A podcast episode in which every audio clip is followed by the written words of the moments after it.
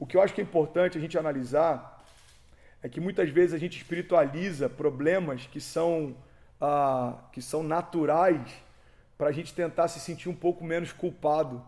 E eu preguei, eu preguei nesse domingo, eu fui muito direto sobre o assunto da gente assumir responsabilidades, porque de fato a gente precisa entender. Todas as vezes que eu paro para ler a Bíblia, pastor, eu me sinto cansado e durmo. O inferno está furioso. Não, não está. Você que oferece o resto do teu, do teu dia e a tua pior parte de energia do dia para tentar ler. Você que já atendeu telefones, resolveu problemas, pagou contas, falou com pessoas, visitou clientes, deu atenção para o filho, ah, fez compras, cozinhou, tomou banho e deitou na cama exausto para tentar ler a palavra. O problema é no inferno. O problema é que a pior parte do teu dia você separou para a coisa mais importante do teu dia. Então, estou dando um exemplo prático, tá? Ah, André, eu estou com problema no casamento. Ok. A gente não pode esperar que Deus leve os nossos filhos para passear no parque. É uma responsabilidade nossa. A gente não pode esperar que Deus pare para sentar com os nossos filhos, olhar nos olhos e dizer o quanto eles são amados, ou o quanto eles são, foram desejados, ou enfim. Então, tem muita gente que está espiritualizando crises no relacionamento com filhos, mas na verdade isso nada mais é do que a expressão da falta de paternidade ou de sacerdócio ao longo de anos. Pastor, eu estou com problema no casamento, o inimigo está furioso. Ok, como é que está teu casamento? Quanto tempo vocês estão em crise? Você pediu ajuda? Procurou alguém? Vocês estão sendo apacentados por alguém? Vocês fazem parte de uma igreja? Alguém está discipulando vocês? Não, então talvez não seja uma, um deserto espiritual. Talvez seja só um casal que não tem diálogo e não procurou ajuda. Então, assim, aqui eu consigo falar abertamente e sinceramente, a gente precisa analisar. Por isso que eu falei que não dá para ter uma resposta simplista. Acho que o primeiro ponto é o deserto que eu estou passando realmente é espiritual ou é só ah, uma série de erros naturais? Não, André, é, é, é espiritual. Eu, eu, analisei aqui, tudo que eu podia fazer eu fiz. Ok, vamos lá. Qual é o tipo de deserto que você está passando? Está ligado à área financeira, está ligado ao relacionamento, está ligado ao teu ministério, está ligado à tua saúde. Ah, e aí, a partir do momento que você entende qual é o tipo de deserto que você está enfrentando, eu acho que fica muito mais fácil você entender quais tipos de armas você precisa utilizar para vencê-los. Então, uh, eu sempre enfrentei assim desafios, desde que eu me entendo por cristão, sabe? Uh, eu já enfrentei perseguição ministerial em todos os níveis, em vários níveis diferentes. Eu já enfrentei dificuldades financeiras, eu já enfrentei dificuldades no casamento, eu já enfrentei uma série de coisas. Mas hoje eu assumo muito mais esse papel de alta responsabilidade porque eu percebi que muita coisa que eu enfrentei era culpa minha mesmo. Ou era, é, ou era imaturidade, ou era falta de, uh, enfim, falta de intensidade, ou era.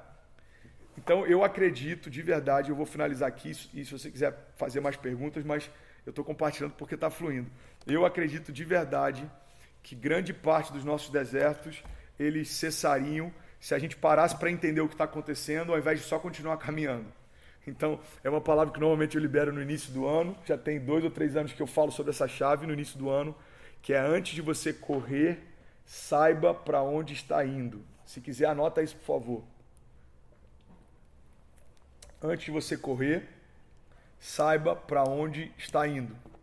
Por que é tão importante a gente ter esse discernimento? Porque muitas vezes a gente está no deserto, mas ao invés da gente parar para entender o que está acontecendo, a gente acredita que a gente precisa ser forte, corajoso e continuar caminhando. E de fato, você precisa continuar caminhando. Mas, se você não sabe para onde vai, você pode estar caminhando em círculos e continuar se sentindo frustrado porque as coisas não estão acontecendo. O problema não é o ritmo da tua caminhada, talvez o problema seja a direção para onde você caminha. Então, quando eu alinho a direção, o propósito, a motivação, quando eu entendo qual é a minha parcela de responsabilidade, eu ia até botar culpa entre aspas, mas vou botar responsabilidade para ficar mais leve. Quando eu entendo isso, fica mais fácil de eu conseguir romper ah, em meio a esses desertos, esses cativeiros. Porque aí eu entendo que, bom Deus, o que, que eu preciso fazer ah, para sair desse ambiente? O que, que eu preciso fazer para sair do meio desse deserto? O que, que eu preciso fazer? E eu, eu acredito de verdade nisso as tempestades que a gente vê relatos, ah, por exemplo, a tempestade que Jesus acalmou, Jesus se levantou e acalmou a tempestade com a mesma autoridade que os discípulos poderiam ter feito, mas optaram por não fazer. Ah, Moisés, por exemplo, ele recebia de Deus a direção e ele compartilhava com o povo, mas ainda assim o povo insistia muitas vezes em não seguir. Então, a gente vê inúmeros heróis da fé e o que, o que mudou a história deles. Pega essa chave, gente, guarda isso aqui, por favor. O que mudou a história deles não era só o nível de revelação que tinham, mas ah, o nível de obediência que tinham em relação às revelações que, que eles receberam. Você quer um exemplo claro? Vamos lá. Moisés, à medida que ele tinha revelações de Deus do que deveria fazer, ah, ele, ele tinha autoridade à medida que ele obedecia.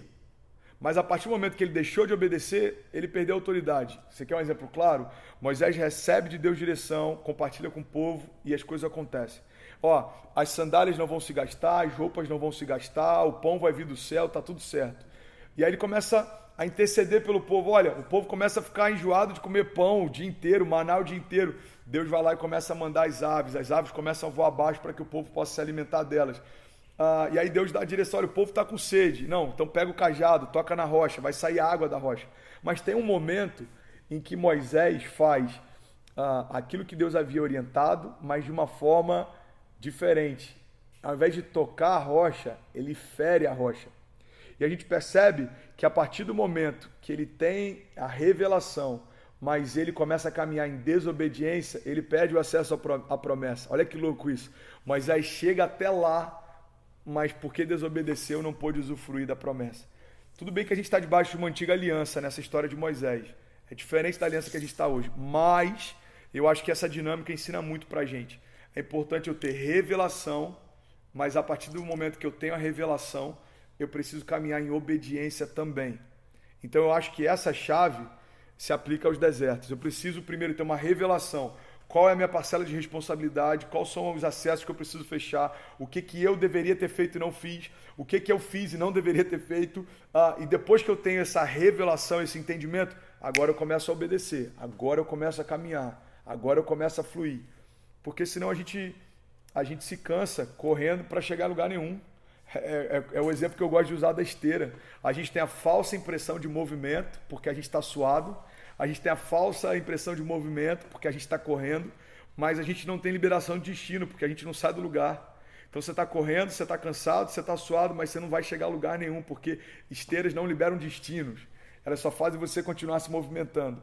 Da mesma forma, é um deserto em que eu não tenho entendimento do que precisa ser feito. Eu só continuo correndo, me suando, me cansando, me frustrando, mas não saio do lugar.